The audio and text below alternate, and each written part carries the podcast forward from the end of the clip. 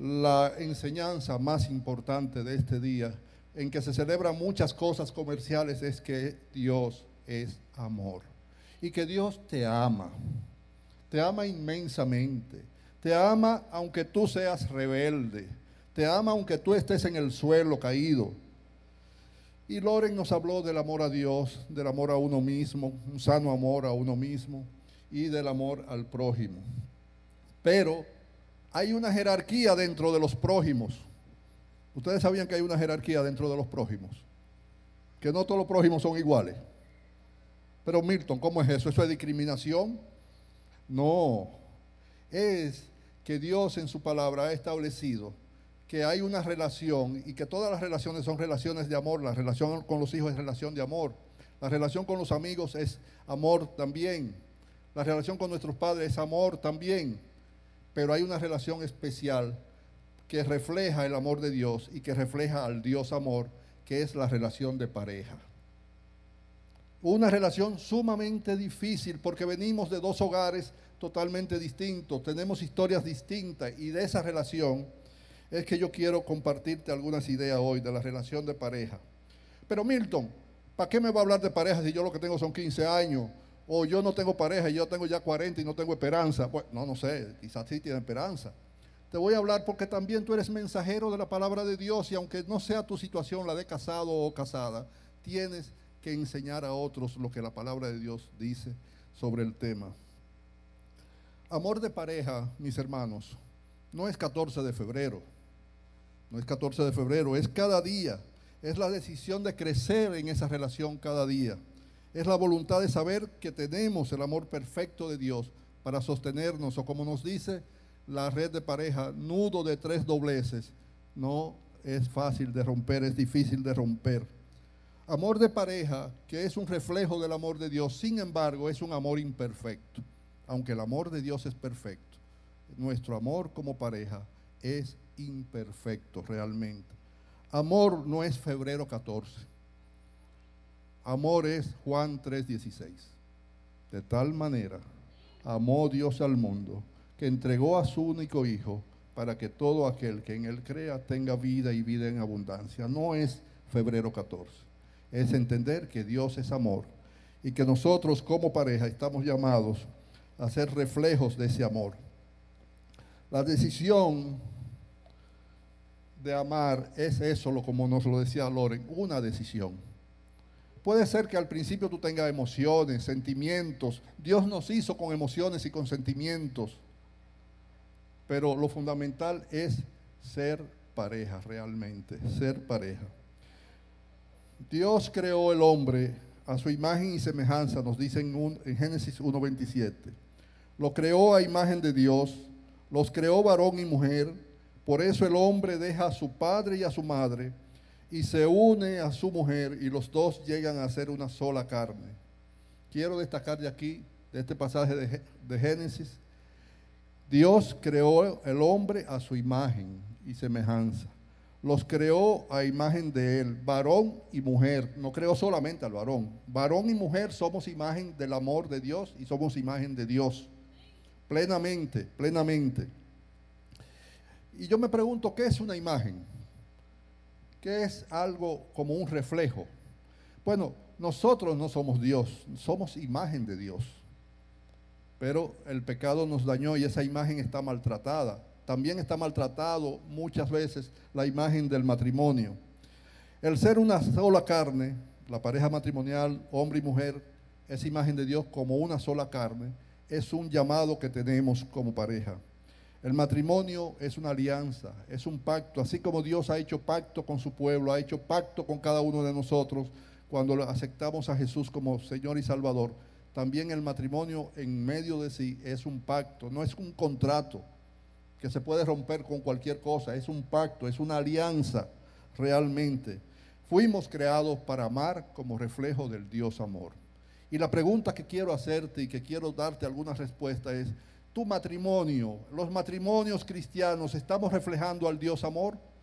¿O por el contrario hay cosas que todavía tenemos cojas en las que no hemos renunciado, en las que estamos atrasados mal? En esta sociedad el mejor testimonio y la mejor predicación que tú puedes hacer si eres casado es que tu matrimonio refleje a Dios. Puede ser que tú no sepas hablar, puede ser que tu evangelismo no tenga muchas palabras, pero si tu matrimonio refleja a Dios, está predicando al Dios amor. Y eso es lo que vamos a buscar como parejas. La Biblia usa un término fuerte en este pasaje. Dice que es una sola carne, lo que significa que es una unidad íntima. Estamos trabajando para hacer una unidad íntima con nuestra pareja, con nuestros, nuestros esposos o esposas. Dejamos de ser dos para realmente encaminarnos a ser uno solo. Esta relación es también comparada por Pablo en la carta de Efesios con la relación que Dios, que Cristo establece con su iglesia. Es una relación que dice que Jesús, Cristo, Dios la vida por su iglesia. Y así el hombre está llamado a dar la vida por su esposa, como vaso más frágil. Entonces, es también una relación que, señala, que indica la relación de Dios con su iglesia, de Cristo con su iglesia.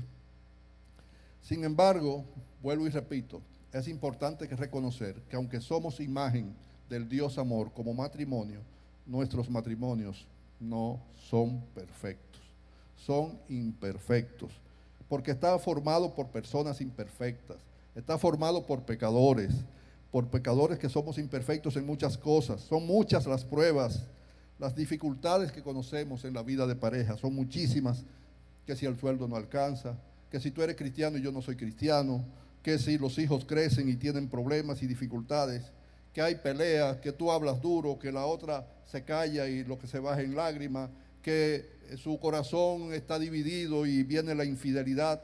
Hay tantas cosas que dañan la perfección del matrimonio desde el primer día. No crean que hay que esperar 20 años para tener problemas. Casi desde el primer día porque somos imperfectos. ¿Cómo podemos mejorar nuestra imagen de Dios? ¿Cómo podemos hacer que nuestro matrimonio se parezca cada vez más al Dios amor? ¿Qué clase de amor es el que hace posible que como matrimonio seamos reflejo del Dios amor? ¿Qué cosas tenemos que hacer? Y Loren nos hablaba de 1 Corintios 13.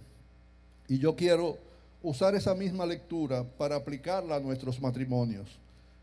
No de modo particular, sino a la relación matrimonial. Dice 1 Corintios 13 que el amor es sufrido. ¿Qué significa sufrido en un matrimonio? Una vez le preguntaron a Papa Clever que cuál era el secreto de sus 50 años de matrimonio. Y, muchos de aquí recuerdan la, la respuesta de Papá Clever. ¿Cuál fue? Esa fue la respuesta. Dice la palabra de Dios que el amor es sufrido. Y el que sufre, aguanta. Aguanta. No se va con el primer sufrimiento, sino que aprende a aguantar. El matrimonio que quiere ser imagen del Dios amor tiene que aprender a aguantar, tiene que aprender y aprender a veces es lento porque muchos de nosotros tenemos la mecha corta y explotamos por cualquier cosita. No alimenta amargura.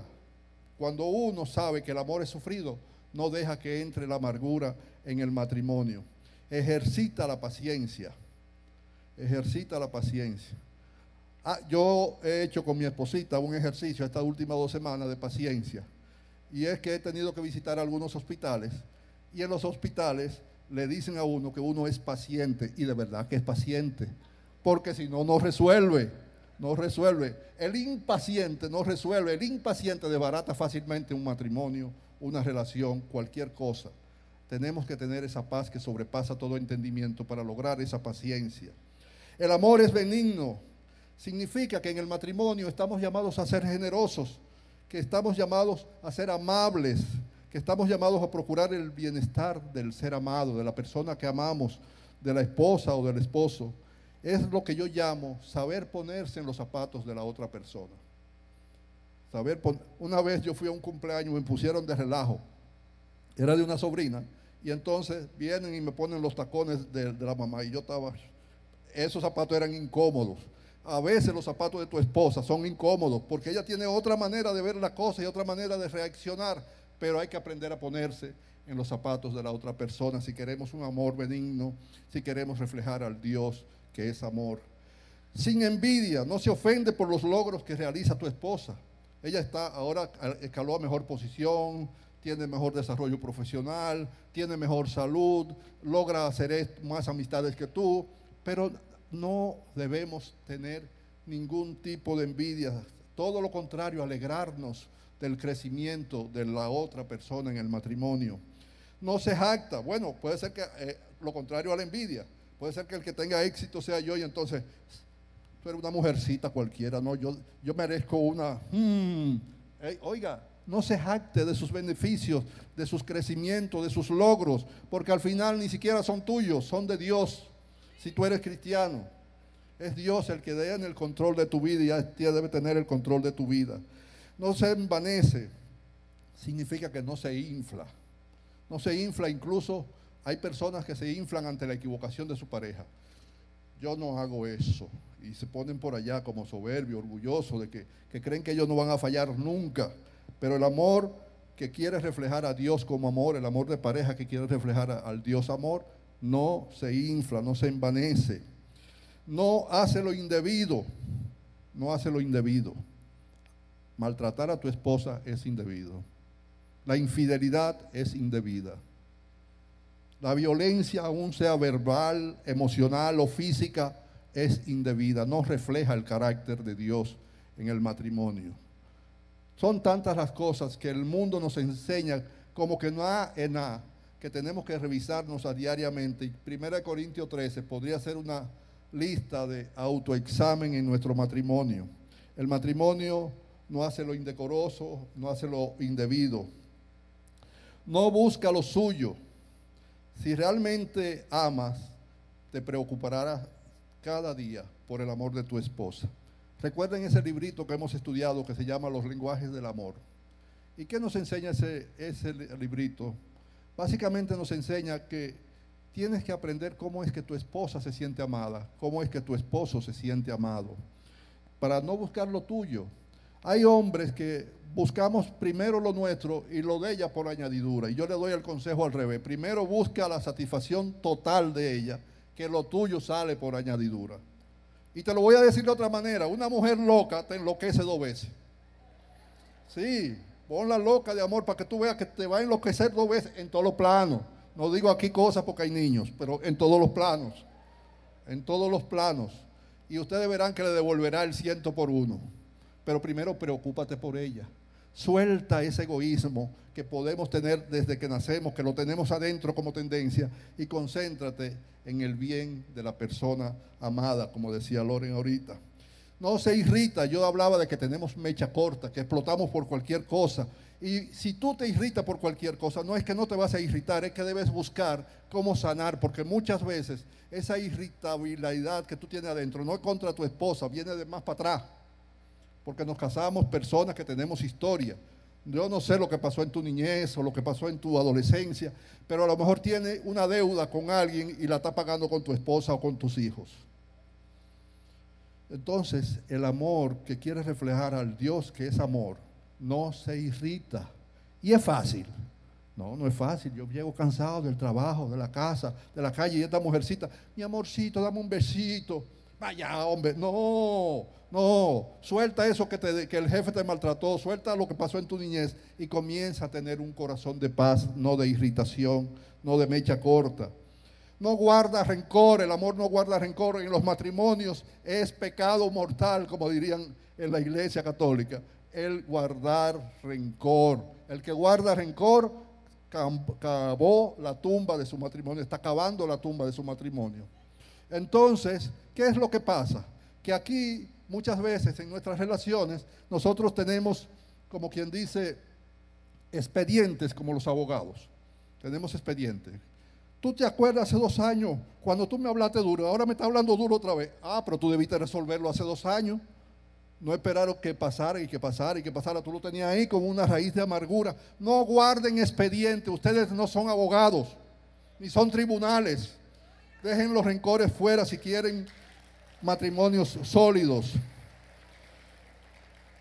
El amor se goza en la verdad. A mí me llama la atención y me parece raro que Pablo no diga que el amor se goza en la justicia. Pablo dice que el amor se goza en la verdad. Porque la verdad trae a flote también las injusticias. Ahora, gozarse en la verdad no es ser eh, ¿cómo diría? Bronco, tosco, áspero, grosero. Eh, porque hay gente que cree que cuando tiene la verdad tiene que decirla de mala forma. Podemos unir verdad y misericordia, justicia y misericordia. Para eso es una palabra clave que usa nuestro pastor, equilibrio entre misericordia, justicia y verdad en el matrimonio. Y las verdades en el matrimonio, como decía recientemente en, una conferencia que tenía, no se dicen donde quiera, usted tiene que buscar el mejor lugar y el momento adecuado para hablar. Porque hay gente que cree que puede soltar la ráfaga, aún estando los hijos ahí, eh, pa, pa, pa, pa, pa, pa, y ametralló a su esposa. No, no. Nos gozamos en la verdad, pero en la verdad con misericordia. El que ama dice la verdad. Cuando yo era joven tenía un lema que decía, consagrar mi vida a la verdad, aunque la verdad engendre el odio. Pero eso es falso. La verdad no engendra el odio, la verdad engendra amor siempre que la manejemos, que la estimulemos, que la expresemos con amor. Si la expresamos de mala manera va a engendrar odio y amargura, es verdad. Dice que el amor todo lo sufre, sufre las tormentas de la desilusión, del desencanto, de yo pensé que este hombre era más colaborador, yo pensé que esta mujer era de esta manera, sufre el desencanto de que vienen los hijos y ahora ya tú no me tratas como cuando no teníamos hijos. El amor está, es capaz, el amor que se sostiene en ese nudo de tres dobleces, de sufrir esos desencantos, de sufrirlos y sin embargo perseverar siendo imagen del Dios que es amor. Todo lo cree. El amor verdadero se alimenta de nuestra fe en Dios. Estamos en confiados y confiadas en lo que Dios ha dicho. Creerlo todo en el matrimonio es sumamente difícil. Es más, ¿ustedes saben cuál es el punto de partida de la mayoría de las mujeres dominicanas? ¿Saben cuál es? Todos los hombres son iguales. Sin embargo, tú no te casaste con cualquiera. Si todos son iguales, tú hubieras podido coger el primero que apareció en la puerta de tu casa. ¿Verdad? Pero no es verdad que todos los hombres son iguales, no es verdad que todas las mujeres son iguales. Y sin embargo, nosotros a veces tenemos la semilla de la desconfianza. ¿Cuántos matrimonios no confían ya el uno en el otro? Porque el capital de la confianza es algo que se da al inicio de una relación, pero es fácil de perder, de caer en números rojos, y restaurar la relación cuesta mucho trabajo. Por eso desde el principio lo mejor es poner a Dios en el centro para que la confianza no falte. Todo lo espera. Sabemos bien que los errores son humanos, pero nosotros esperamos que la otra persona y yo pueda corregirlo, podamos perdonarnos, podamos crecer.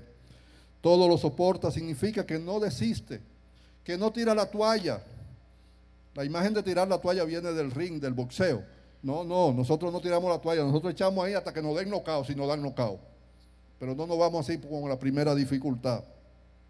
En verdad, podremos decir en conclusión, como lo expresa Primera de Corintios 13, 8, el amor nunca deja de ser.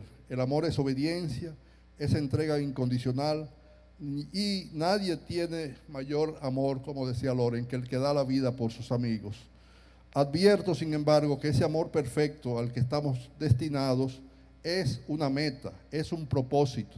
No existe entre nosotros, pero tenemos ese horizonte para seguir trabajando cada día más, perfeccionándonos en el amor. Nuestros enemigos, el mundo, la carne, el diablo, acechan continuamente nuestro amor de pareja, el amor de las parejas. Y golpeando una pareja, golpea una familia y golpea una sociedad. Restaurando una pareja, se restaura una familia y se restaura una sociedad. Se avanza en esa dirección. Es difícil perseverar en este tipo de amor, pero quiero decirle que aunque es difícil, no es imposible si Dios está en el centro. Dios es amor. Hasta que lleguemos a entender y creer en lo más íntimo y profundo de nuestro ser, que Dios es amor, estaremos luchando para confiar en Él para obedecerle, para servirle, para construir verdaderas relaciones matrimoniales. Para crecer como personas, para crecer como parejas, tenemos que entender nuestro llamado, ser imagen del Dios que es amor y confiar en el amor de Dios. Que Dios les bendiga.